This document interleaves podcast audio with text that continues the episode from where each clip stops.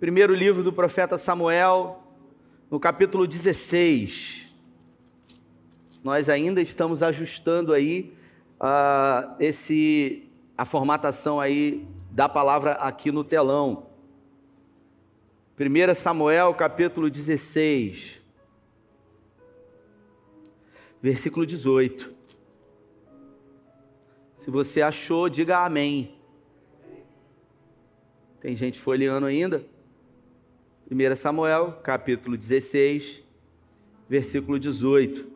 A minha tradução diz assim: Um dos oficiais respondeu: Conheço um filho de Jessé, de Belém, que sabe tocar harpa. É um guerreiro valente, sabe falar bem, tem boa aparência, e o Senhor é com ele. Você pode repetir essa última frase comigo? Um, dois e três. E o Senhor é com ele. Você pode mais forte? Um, dois e três. Agora eu queria que você folheasse para o capítulo 18 do mesmo livro, versículo 14. 1 Samuel, capítulo 18, versículo 14.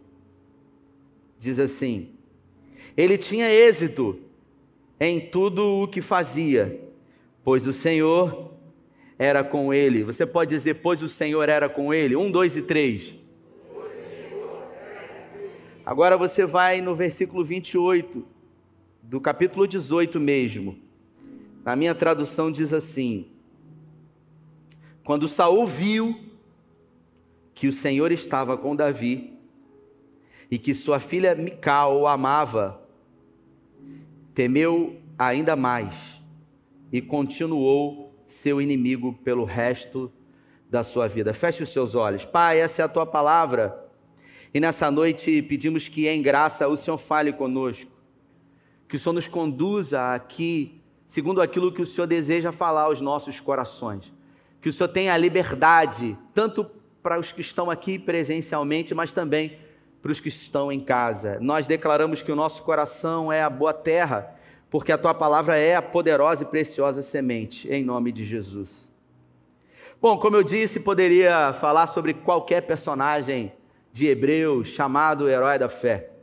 Resolvi falar sobre Davi. Logo, Davi, que escreveu 40 dos 150 salmos da Bíblia Logo, Davi, que para muitos é conhecido como um improvável. Davi tinha tudo para dar errado, irmãos, porque ele começou errado tudo na vida dele. Na vida de Davi, Cristiano, tudo sempre foi muito difícil. Na verdade, na vida dele eu diria que tudo foi muito impossível. Mas porque o Senhor era com ele, Wanderson, tudo se transformou diferente. Porque não importa o que a gente passe, não importa o que aconteça, não importa por onde a gente ande, não importa que inimigos a gente tenha, se o, se o Senhor é conosco, Ele muda tudo. Ele muda a nossa realidade, Ele reverte qualquer quadro. E Davi é um exemplo de alguém que soube lidar com as dores da vida. Ele soube administrar as perdas, os abandonos e as dificuldades que viveu. Davi, por exemplo, no Salmo 23, ele ele diz para nós que a vida eterna, ela começa aqui. Tem gente que, que é crente, que é servo de Deus, e por circunstâncias da vida vive uma vida difícil, de luta e de dificuldade. E aí, às vezes, essa pessoa ela projeta, dizendo o seguinte: não, aqui a gente vai viver uma, uma vida desgraçada, uma vida de luta. Mas quando a gente for para a glória, lá vai ser só vitória. Porque lá nós teremos um corpo incorruptível. Aqui a gente vai sofrer. Mas se a gente observar o Salmo 23, Davi diz para nós que a vida eterna ela começa aqui. Davi ele diz assim: Preparas uma mesa na presença dos meus inimigos. E se a gente observar, no céu não tem inimigo. Então, quando ele disse isso, ele estava dizendo que seria honrado pelo Senhor aqui na terra. Porque quando você for para o céu, lá, você não vai se preocupar com o inimigo. Você não vai ser honrado por Deus na presença de inimigos, porque lá não tem inimigo. Então, quando Davi disse que Deus iria honrá-lo, ele falou aqui nessa terra. No Salmo 27, quando ele prega para ele mesmo e ele diz: Certamente eu verei a bondade do Senhor, ele fala: Nessa terra, na terra dos viventes. Ele, ele especifica o tempo, ele diz: É aqui. Ele não especifica o tempo, quando, ele diz: Será aqui. E eu queria falar sobre algumas características de Davi. Eu escolhi, obviamente, algumas, mas sem sombra de dúvida, todas as pessoas que, que chegaram a lugares que almejaram na sua vida, todas as pessoas que decidiram, com toda a sua força no seu coração, mudar a sua vida, e a gente está bem propício a falar sobre isso, porque nós estamos no final do ano. E todo final do ano é um tempo reflexivo, onde a gente começa a pensar sobre o ano que passou e também lançar expectativas sobre o novo ano. E aí é aquele momento que a gente vai pegar o papelzinho ou o bloco de notas do celular e a gente vai fazer planos para o novo ano. E a gente vai colocar como meta principal na nossa lista de prioridades, Paulinho. A primeira coisa, Ruth, emagrecer 5 quilos. Porque todo mundo tem 5 quilos para perder, gente. Não é possível. Todo mundo. Quem quer perder 5 quilos aí, levanta a mão. Meu Deus. Quem quer perder mais do que 5? Olha aí. Rapaz, o inimigo está furioso. Todo mundo tem quilo para perder. Mas pouca gente realmente faz o que precisa ser feito. E aí a gente não consegue realizar aquilo que a gente deseja e a gente coloca desculpa. Eu não tenho tempo. Ah, eu fico muito ansioso, por isso que eu como. Eu sou ansioso, eu sou ansiosa. Eu vim de Niterói, ministrei na sede hoje, estava com o pastor Alexandre Barreto. E a gente veio e eu falei para ele, Barreto, a gente fica comendo nesse restaurante da estrada, horrível, aquela comida horrorosa, que a gente fica o domingo todo passando mal. Aí eu falei, hoje a gente vai almoçar lá na vacaria, Barreto. A gente vai ver se eles parcelam lá o almoço. E aí ele olhou para mim e falou assim: Nós vamos na vacaria. Eu falei: Vamos, vou deixar você honrar minha vida hoje. Falei para ele. Aí ele falou: Tá amarrado. Aí para convencer ele, eu falei aquilo que toda mulher fala quando ela quer comer um doce não pode. Toda mulher que ela quer comer um doce e ela não pode, ela até pode, mas ela não quer engordar. Aí ela vai e fala assim: Eu mereço. Eu mereço. Porque parece que isso reforça positivamente. Ah, eu mereço, eu mereço isso. Isso tira, acho que, um pouco da culpa, né? E eu falei para ele, Barreto, a gente merece. Aí ele, é verdade, a gente merece. Acabou pagando a conta. E aí a gente acaba observando essa característica principal. E a primeira característica é acreditar. Você vai falar assim: que isso? É isso mesmo? É, acreditar. Eu tive a oportunidade de um dia almoçar, acho que foi em 2019, com o Subirá, Luciano Subirá, e eu fiz uma pergunta para ele. Peguei ele no aeroporto aqui em Cabo Frio, e ele falou para mim: Ah, eu quero pagar um peixe para você. E a gente foi almoçar, e eu falei para ele assim: Luciano, se você pudesse dar um conselho para você, quando você começou com a cabeça que você tem hoje, qual conselho você daria? Ele falou: caramba. Irmãos, ele falou durante 40, ele falou durante quatro horas. Quatro horas ele ficou respondendo essa pergunta. A gente teve um tempo muito bom. E ele disse para mim o seguinte, e eu nunca mais esqueci. Ele falou assim: a comunidade alcance, que é a igreja que ele serve hoje. Ele falou: a comunidade alcance é o que é hoje, porque ninguém acreditou mais do que eu. Ninguém acreditou mais do que eu. Ninguém investiu mais do que eu. Ninguém se esforçou e fez mais do que eu. Eu me lembro que quando a gente enviou o pastor Jefferson, o Jefferson Eiteri, para Itaboraí, uh, o Seide lá estava vivendo um momento delicado e difícil. Eu sentei com ele na mesa e eu coloquei para ele a situação da igreja e eu fiz uma pergunta para ele. Eu falei: Jefferson, você acredita e ele falou: mais do que tudo, E eu falei: é tudo que você precisa. Porque quando a gente realmente acredita, irmãos, mais do que todo mundo, é impossível as coisas não acontecerem. Por quê? Porque o Senhor é conosco. Se você observar, naquele vale onde o exército dos filisteus estavam de um lado acampados, o exército dos hebreus, dos judeus estavam do outro lado, e todos os dias, três vezes por dia, Golias descia a montanha, e Golias ele descia a montanha sempre no horário que os filhos de Deus estavam de joelhos orando ao Deus deles. Ele usou essa estratégia para afrontar não somente aqueles homens, mas o Deus daqueles homens. Enquanto eles adoravam a Deus, enquanto eles pediam ao Senhor que livrasse eles daquela humilhação, a Bíblia fala que Golias dizia: Tem algum homem aí que possa me enfrentar? Era um momento de muita vergonha e ninguém ali acreditou que seria possível. Mas Davi, um menino de 17 anos que estava levando ali alimentos para os seus irmãos, acreditou. Peraí, mas isso é louco. Ele é um gigante. Não tem a ver com a realidade que está se enfrentando, irmãos tem a ver com aquilo que se acredita dentro do coração. Então, se você quer realmente chegar a um lugar que você não chegou, se você quer que ainda esse ano, 2021, seja um ano de realizações na sua vida, porque outro dia eu conversei com uma pessoa e ela virou para mim e disse: Ah, tô doido para que 2022 chegue logo. Eu falei: Isso é um desperdício. Você está querendo desperdiçar a sua vida, porque você está condicionando uma mudança numa virada de calendário e não vai mudar nada.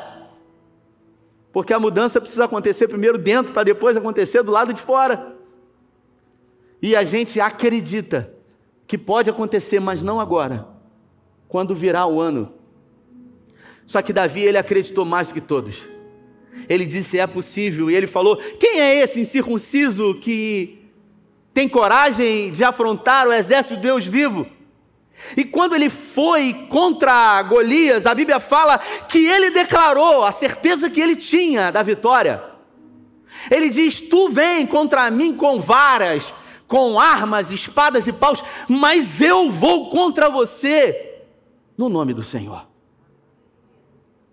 Observe que a certeza que ele tinha não era uma certeza nas habilidades que ele havia desenvolvido. Apesar de Davi ter sido preparado para enfrentar Golias. A gente sempre quando olha a história de Davi, a gente acha que aquele menino ele não tinha capacidade para isso, mas ele tinha. Sabe por quê, irmãos? Porque a maioria dos gigantes que Davi havia enfrentado antes, Cristiano, ele havia enfrentado sem plateia, porque quando ele matou o urso, não tinha plateia. Quando ele matou o leão, não haviam pessoas ali para aplaudi-lo. Davi começou longe dos holofotes. O problema é que a maioria de nós queremos conquistar vitórias diante dos holofotes sem antes termos conquistado vitórias no anonimato. E por isso Davi se tornou um grande, um herói da fé, porque teve a capacidade de vencer o leão, de vencer o urso, mas também de vencer o abandono do seu pai, perdão, de vencer a rejeição do seu pai, o abandono da sua mãe, o ódio dos seus irmãos. Ele não sabia, irmãos, que tudo o que estava acontecendo na vida dele não era propriamente um desejo direto de Deus, mas se aquilo estava acontecendo com ele, o pai rejeitando, a mãe que era ausente, os irmãos que odiavam, o leão, o urso que ele enfrentava, ele não sabia o porquê daquilo, mas de alguma forma ele amava Deus e por amar a Deus, tudo o que acontecia na vida dele empurrava ele para um lugar, e o nome desse lugar é o propósito de Deus. Por isso, Paulo diz isso em Romanos, no capítulo 8, no versículo 18, quando ele fala: Todas as coisas cooperam juntamente, eu vou repetir, todas as coisas cooperam juntamente para o bem daqueles que amam a Deus e são chamados segundo um propósito. Por isso, se você ama Deus, tudo vai empurrar você para um lugar que é o propósito de Deus na sua vida. Absolutamente tudo. Então eu queria falar quatro características. E a primeira característica é cuide do seu coração. Provérbios fala que é do coração que procedem as saídas da vida. O que contamina o homem não é o que entra, é o que sai.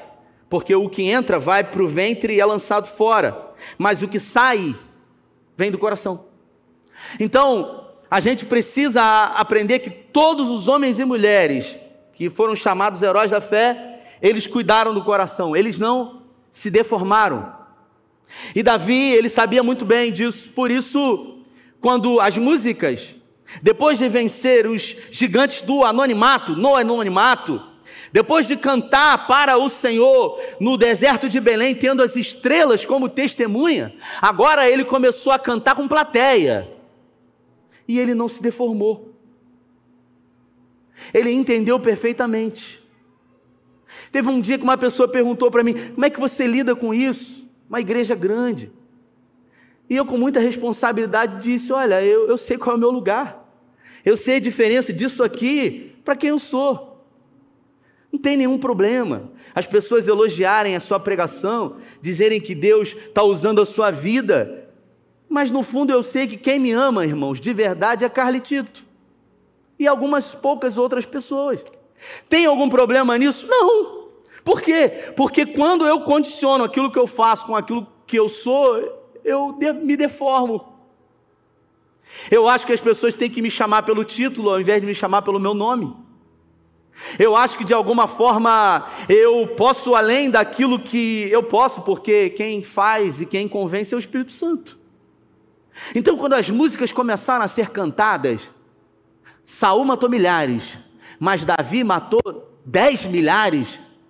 Davi, ele não se alegrou naquilo. Ele guardou o coração dele e ele falou: Eu não sou tudo isso.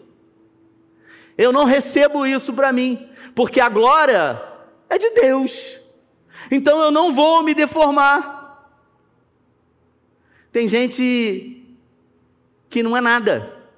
E quando consegue um pouquinho, irmãos, diante do muito que poderia conseguir, já se perde, já se deforma, não consegue, sabe, se adultera, sofre adulteração, muda a sua composição original. Adulterar é mudar a sua composição original. Por isso que uma gasolina adulterada é uma gasolina que deixou de ser pura. Deixou de ser a sua essência. E por isso pessoas que adulteram são pessoas que, que se deformam. A gente, quando ouve a palavra adulteração, a gente pensa sempre num pecado sexual. Mas ele vai muito além disso.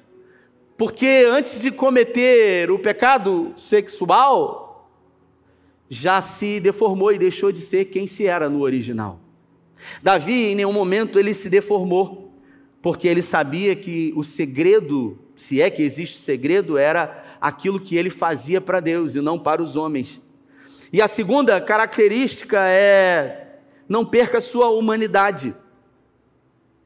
Porque quando a gente perde a nossa humanidade, a gente deixa de ser verdadeiramente quem a gente é. Observe, Davi, ele se encontrava nos desertos de Belém, sendo rejeitado pelo pai dele. E de repente ele é chamado no deserto de Belém para ser honrado como o novo rei de Israel. E agora, de pastor das ovelhas do seu pai, ele passa a ser a página de arma de Saul. Isso quer dizer que Davi subiu um degrau. Ele foi promovido.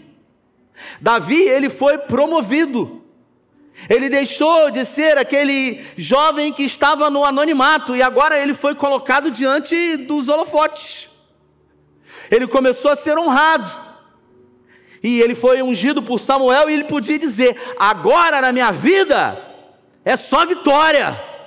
Chega de luta, porque eu passei 17 anos. Não sei nem se vai ficar escuro aí aqui agora, mas eu quero usar a expressão da escada aqui, ele estava aqui, e de repente Deus honrou, e ele falou: agora é só subida.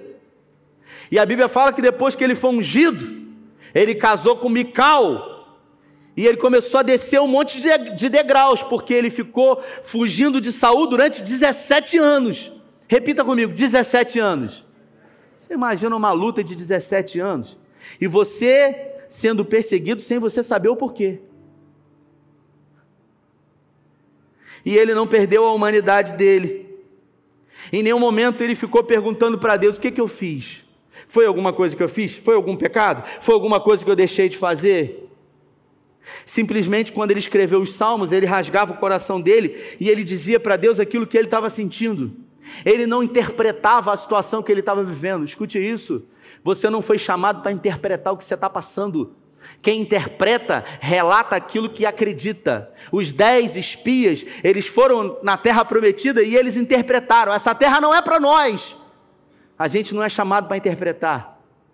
A gente é chamado para relatar. Por isso que Davi relatava nos salmos o que ele estava vivendo. E ele colocava o coração diante de Deus. Ele não tinha vergonha do que as pessoas que estavam à volta dele estariam ouvindo. Não afaste de mim a tua face. Você imagina eu pegar o microfone hoje aqui, na hora que chego aqui, depois do louvor, e aí eu pego o microfone e falo assim: Senhor, eu estou me sentindo assim, eu estou me sentindo assim, não afaste de mim a tua face, Senhor, eu não tenho condições nenhuma de pregar hoje aqui, eu estou mal, o povo quer que eu pregue. Sabe o que, que ia acontecer? Muitas pessoas iriam se escandalizar. Mas Davi, ele não teve medo disso. E muitas foram as vezes, irmãos, que eu subi nesse altar sem condições nenhuma, mal. E eu dobrava o meu joelho e eu falava assim: Senhor, eu estou indo pela misericórdia, pela graça, fraco. Quantas foram as vezes ali em 2018 que eu botei a mão naquele ferro ali do lado de lá, ó? Acho que eu nem nunca disse isso aqui. Que eu botei a mão ali, eu chorava ali, irmãos. Por circunstâncias que a gente estava vivendo, eu chorava ali. E aí, quando eu abri a porta, eu tinha que enxugar o choro e vir para cá, porque a minha avó sabedoria dos antigos, ela dizia para mim, meu filho, o que tem que ser feito, precisa ser feito. Não tem jeito. E tem coisas, irmãos, que a gente precisa fazer com força, sem força, com fé, sem fé, com vontade, sem vontade, mas com a certeza de que Deus em Cristo sempre vai nos conduzir em vitória, em triunfo. Davi não perdeu a humanidade, ele enfrentou a sua realidade. Sabe a situação que você está vivendo? Você precisa enfrentar isso. Você está desempregado? Enfrente isso. Não esconda isso de ninguém. Um amigo conversou comigo um tempo atrás, tinha uma situação financeira e aí quebrou. E durante um ano ele quis manter o mesmo padrão, sem ter condições. Toda a reserva dele foi embora. Ele perdeu uma excelente oportunidade de encarar a realidade dele. Sabe por quê? Porque a sua realidade hoje não é o seu destino final. Por isso que você precisa começar do jeito que você está, com o que você tem, com o que está nas suas mãos. Só que a gente sempre quer começar grande, a gente sempre quer os holofotes, a gente sempre precisa dos aplausos. Davi, antes de cantar para Saul e para o exército, ele cantava para o Senhor tendo as estrelas como plateia. E lá ele dizia: Não tenho outro bem além de ti. Quando ele sentou no trono, cercado de ouro, de fama, de riqueza, ele disse: Não é justo que eu esteja num lugar tão luxuoso e o Senhor habite numa barraca. Eu vou fazer um tempo para o Senhor, porque eu não tenho outro bem além de ti. Não tem a ver com o lugar que você está, não tem a ver com o que você faz, não tem a ver com o que você conquistou, tem a ver com aquilo que você acredita no seu interior. Por isso, Davi não perdeu a sua humanidade, ele enfrentou a sua realidade, ele começou com aquilo que ele tinha nas mãos. Terceiro, Davi ele tinha princípios de honra. E a honra não é algo que vai chegar na sua vida. As pessoas acham que elas vão ter um sentimento de honra quando elas puderem honrar outras pessoas. É muito mais do que isso. É muito mais do que você achar que coisas vão acontecer na sua vida para que você possa honrar. Honrar o quê? Honrar o Senhor, honrar o pai, honrar a mãe. Um dia eu disse aqui, o, quando eu decidi casar com a minha esposa, eu tinha lido, eu já era um discípulo de Jesus. Eu li em Êxodo capítulo 20: honra o teu pai e tua mãe para que teus dias se vá bem e tudo, e, e, e seu dia se vai bem e tudo se prolongue na terra. Eu li isso. Eu falei, eu preciso honrar meu, meu pai, eu preciso honrar minha mãe. Minha mãe me abandonou, meu pai me abandonou também. Eu fui na casa do meu pai com a, com a, minha, com a minha noiva, com a Carla. Meu pai não tinha um dente na boca, Julico. Eu falei para ele assim: Eu quero que você entre com a minha sogra. Pô, mas o cara não tem dente na boca. Não interessa. A Bíblia manda honrar. E eu vou usufruir daquilo que eu honro. Não tem a ver com ele, tem a ver comigo, tem a ver com o Senhor. Princípio de honra. Davi estava no deserto de Belém. Estava tendo uma festa na casa dele. Autoridades estavam lá reunidas. E ele foi colocado de fora foi rejeitado pelo pai. E de repente Samuel disse: Acabaram seus filhos? Aí ele falou: Não tem um, mas ele manda chamar. A gente não vai sentar na mesa enquanto ele não chegar. E aí eu imagino o Jessé mandando um escravo chamar Davi. Quando ele chega lá no deserto de, de, de Belém, fala assim: Davi, seu pai mandou te chamar. Eu não sei se você sabe, está tendo uma festa na sua casa. Festa? Ué, ninguém me falou nada? Ué, ninguém me convidou? Não, peraí, por que, que meu pai não me chamou? Você acha que ele falou isso? Ele não falou, não. Ele desceu, foi lá, e quando ele chegou diante do pai dele, ele falou: Oi, papai, mandou me chamar. Ele não perguntou se estava tendo festa. Ele não indagou o pai dele. Ele não responsabilizou por que, que o senhor não me chamou. Ele simplesmente honrou o pai dele. Ele cumpriu um mandamento. E honrar é o primeiro mandamento com promessa. Existem muitas promessas. E existem algumas promessas que estão condicionadas a algumas coisas. O primeiro mandamento com promessa é: honre o teu pai e tua mãe, para que tudo vai bem e seus dias se prolonguem na terra. Ele honrou. Ele ia ser colocado como rei de Israel. Mas ele sempre honrou Saul, mesmo Saul desejando matá-lo. Ele nunca desejou o lugar de Saul. Ele nunca desejou a morte de Saul. Sabe por quê? Porque quem prometeu ia viabilizar como isso iria acontecer. Deus não precisa da sua ajuda. Por isso não tente ajudar Deus. Deixa que ele faz o impossível. Faça você a sua parte. A gente procura os caminhos, fica bajulando pessoas e achando que essas pessoas é que vão ser um instrumento de Deus para nos abençoar, mas Deus sempre constrói os caminhos dele diferente dos nossos. Deus é especialista em fazer coisas que deixam todos estarrecidos. Falei com o Caleb há pouco de um, de um fato que tem acontecido que eu falei, cara, como é que Deus fez um negócio desse? Porque ele é especialista em fazer coisas que aos olhos naturais eram impossíveis.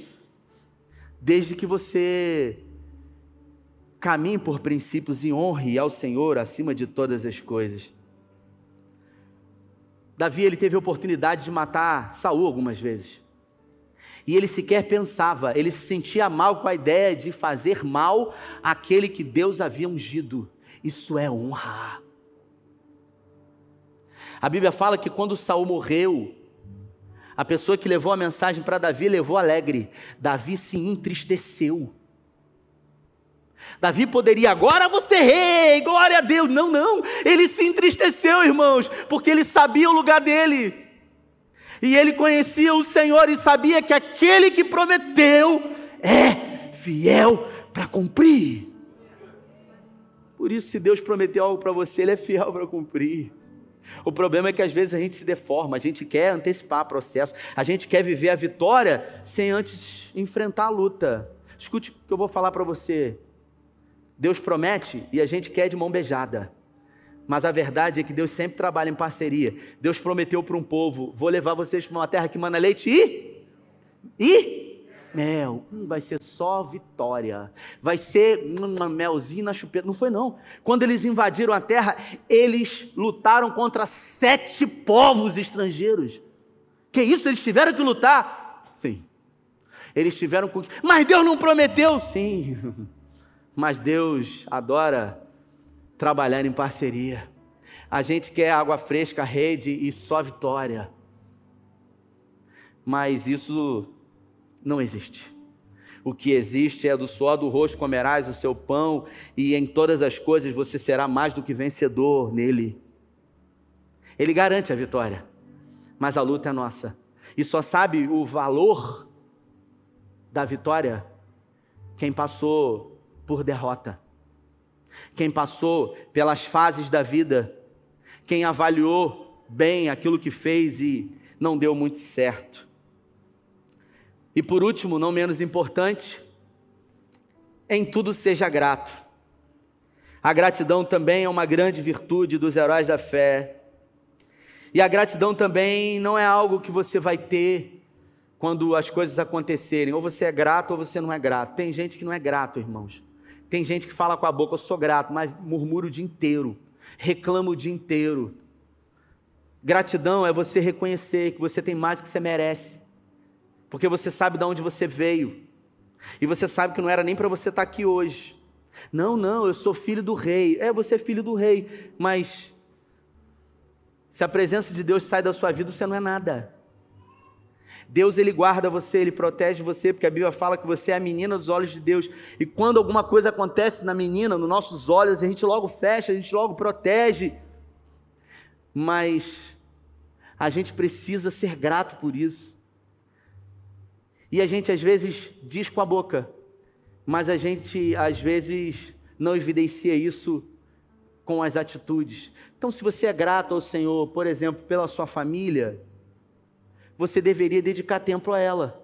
Não, eu agradeço ao Senhor pela minha família. Você não passa tempo com seus filhos? Você não dedica tempo com a sua mulher, com o seu marido? Como é que você diz que é grato e você não materializa essa gratidão? O seu tempo é só trabalho. Você sequer se dá ao direito de ter algum momento que possa evidenciar essa gratidão. Gratidão é atitude, irmãos. Davi reconheceu gratidão com homens e mulheres durante a caminhada. Pessoas que fizeram parte da vida dele e ele de alguma forma depois se lembrou. Na sua morte ele disse para Salomão o seguinte: "Olha, fulano, você faz isso porque ele me abençoou dessa maneira. Ciclano, cuidado, porque em algum momento ele fez isso." É você reconhecer é você ser grato ao Senhor por essa igreja que nesse tempo de pandemia não fechou as portas e expandiu as tendas, tem abençoado mais gente. Ah, não, eu agradeço a Deus pela minha igreja, mas você não é um mantenedor disso aqui, então você não é grato. De alguma forma não não condiz com aquilo que você fala. Podia dizer isso no momento da oferta, mas de propósito eu quis dizer depois, para que não fique apelativo, mas para que você entenda que se você é grato, você precisa evidenciar isso. Raabe era uma prostituta. E ela está na galeria da fé em Hebreus. E a Bíblia fala que Deus colocou uma prostituta e ela foi a bisavó de Davi. Que isso? Uma prostituta? É uma prostituta. E depois da linhagem dela Jesus veio. É incoerente isso? Não porque ela foi grata. Ela simplesmente ajudou aqueles dois espias. E você sabe o que, que eles fizeram? Eles também retribuíram a ela. Ela foi salva e toda a sua família. Então a gratidão, irmãos, é uma virtude. E, e, eu sou uma pessoa grata, e eu aprendi na minha vida a ser grato. Então, todos os dias, irmãos, quando eu acordo, eu digo graças a Deus. E o meu filho tem três anos, Julico. E aí ele está em casa e, e, é automático, eu fico falando isso. E ele está em casa e às vezes ele fala, graças a Deus. Porque ele fica ouvindo o pai dele falar, graças a Deus. E eu, graças a Deus. Às vezes eu faço uns stories e sem perceber eu estou passando para ele aquilo que é a minha vivência. Então eu queria convidar você a ficar de pé.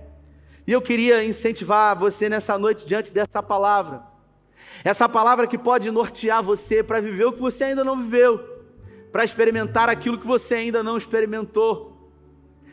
A gente sempre espera que coisas aconteçam do lado de fora, mas podia ter um mover aqui. Eu queria tanto ficar arrepiado aqui, porque aí eu ia sentir. Ei, para sua vida mudar, você não precisa sentir, não. Você precisa decidir. Você precisa acreditar mais do que todo mundo. Quantos aqui tem sonhos? Levanta a mão se você tem sonhos. Levanta a mão bem alto. Você tem sonhos, eu tenho sonhos. Eu pergunto para você o quanto você acredita que esse sonho pode se tornar realidade. O quanto verdadeiramente você acredita. Porque para isso acontecer, ninguém pode acreditar mais do que você. Ninguém pode acreditar mais do que você, irmãos. Para muita gente pode ser loucura, mas para você é uma certeza que vai além da compreensão humana, vai além daquilo que você pode explicar como isso vai ser possível. Por quê? Porque Deus vai fazer acontecer. E Ele não vai fazer acontecer em 2022, Ele vai fazer acontecer hoje. Porque muitos sonham, muitas pessoas sonham, irmãos, mas nem todo sonho se torna uma realidade. Mas toda realidade, um dia foi um sonho. Tudo aquilo que se transformou em realidade, um dia alguém acreditou, alguém sonhou e alguém resolveu colocar em prática. Por isso, acredite. Acredite que é possível. Mas será que Deus está comigo? Mateus no capítulo 28, no, no último versículo, ele diz: Jesus dizendo: Eis que eu estou com você todos os dias. Todos os dias. Repita todos os dias. Repita todos os dias. Ele disse que estaria comigo e com você todos os dias, até a consumação dos séculos. Se você pode, levante suas mãos aos céus e adore ao Senhor. Mas eu queria chamar a sua atenção para que você entenda. Você precisa dar o primeiro passo. Você precisa realmente se envolver. Uma vez mais eu vou dizer: você precisa acreditar. E ninguém pode acreditar mais que você. Ninguém pode. Tem muita gente que quer ouvir muita gente dizer. Tem muita gente que vai fazer uma coisa e quer pedir conselho a pessoas que não construíram nada e que vão dizer para você que é impossível, que não tem jeito. Existem momentos na nossa vida, irmãos, que a gente precisa ouvir somente a Deus. Porque qualquer pessoa que a gente comente ou fale sobre os sonhos, elas vão achar loucura. E pode ser até loucura, mas é possível. Por quê? Porque eu acredito. Não existe impossibilidade humana para uma fé condicionada a um Deus todo-poderoso. Não existe. Porque se você crê, você pode. Paulo diz: Eu posso todas as coisas. Eu posso passar, inclusive, necessidade e não me deformar. Eu posso até ter muita coisa e não me ensoberbecer. Eu posso passar por frio, eu posso ter como me cobrir, eu posso passar por dificuldades e em todas as coisas o poder dele se aperfeiçoa em mim. Então, se essa palavra falou com você, eu não vou chamar ninguém à frente hoje. Mas se essa palavra falou com você, se ela veio como flecha para o seu coração com um destino certo, eu gostaria que você fechasse os seus olhos. E eu gostaria que você, você que deseja acreditar, que às vezes a gente, a gente quer acreditar, mas a gente não acredita. A gente quer querer, que às vezes, às vezes sabe que a gente precisa querer, mas a gente não tem nem força para querer. Você que precisa realmente, sabe? Que o Senhor ele possa de alguma forma manifestar na sua vida. Eu queria que de olhos fechados, que você num sinal de rendição, porque quando a gente levanta as nossas mãos aos céus, a gente está sinalizando rendição total, rendição. A gente está dizendo, olha, eu, eu me rendo ao Senhor, eu reconheço que sozinho eu não consigo, mas em Ti eu posso todas as coisas. Se essa palavra falou com você e você é essa pessoa, mesmo no seu lugar, levante suas duas mãos aos céus em sinal de rendição ao Senhor, em sinal de total rendição a Ele. Pai, é no nome de Jesus que eu quero declarar essa palavra sobre a vida dos teus filhos. Pessoas que têm sonhos, pessoas que idealizam projetos, pessoas que desejam viver coisas que ainda não viveram, experimentar coisas que ainda não experimentaram. Eu estou diante de improváveis. Mas eu quero declarar, pelo poder do nome de Jesus, uma grande revolução dos improváveis nesse lugar, porque Davi era um improvável, Raabe era uma improvável, Gideão era um improvável, Abraão era um improvável. Esse homem e essa mulher são improváveis, mas em ti eles são mais do que vencedores. E eu quero declarar no nome de Jesus que a partir de hoje tudo se faça novo na vida deles. Que a partir de hoje eles acreditem mais do que tudo. Que eles tenham a certeza de que o possível cabe a eles, mas o impossível o Senhor irá fazer porque o Senhor é o Deus do impossível. Ainda que muitos digam que é impossível, no Evangelho de Lucas, no capítulo 1, no versículo 37 está escrito: é impossível, mas Deus pode, porque Ele é o Deus do impossível. Eu declaro no nome de Jesus todo pensamento de si mesmo contrário, tudo aquilo que vem para roubar a promessa, tudo aquilo que vem para impedir e atrapalhar que os teus filhos verdadeiramente vivam algo novo.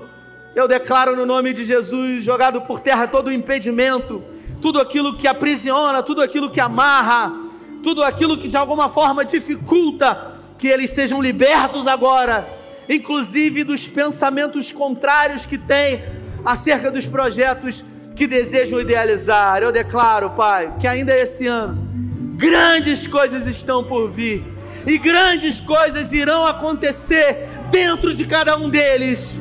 E eu declaro em nome do Pai, eu declaro em nome do Filho, eu declaro em nome do Espírito Santo. Se você crê, dê a melhor salva de palmas a Ele. Oh, aleluia!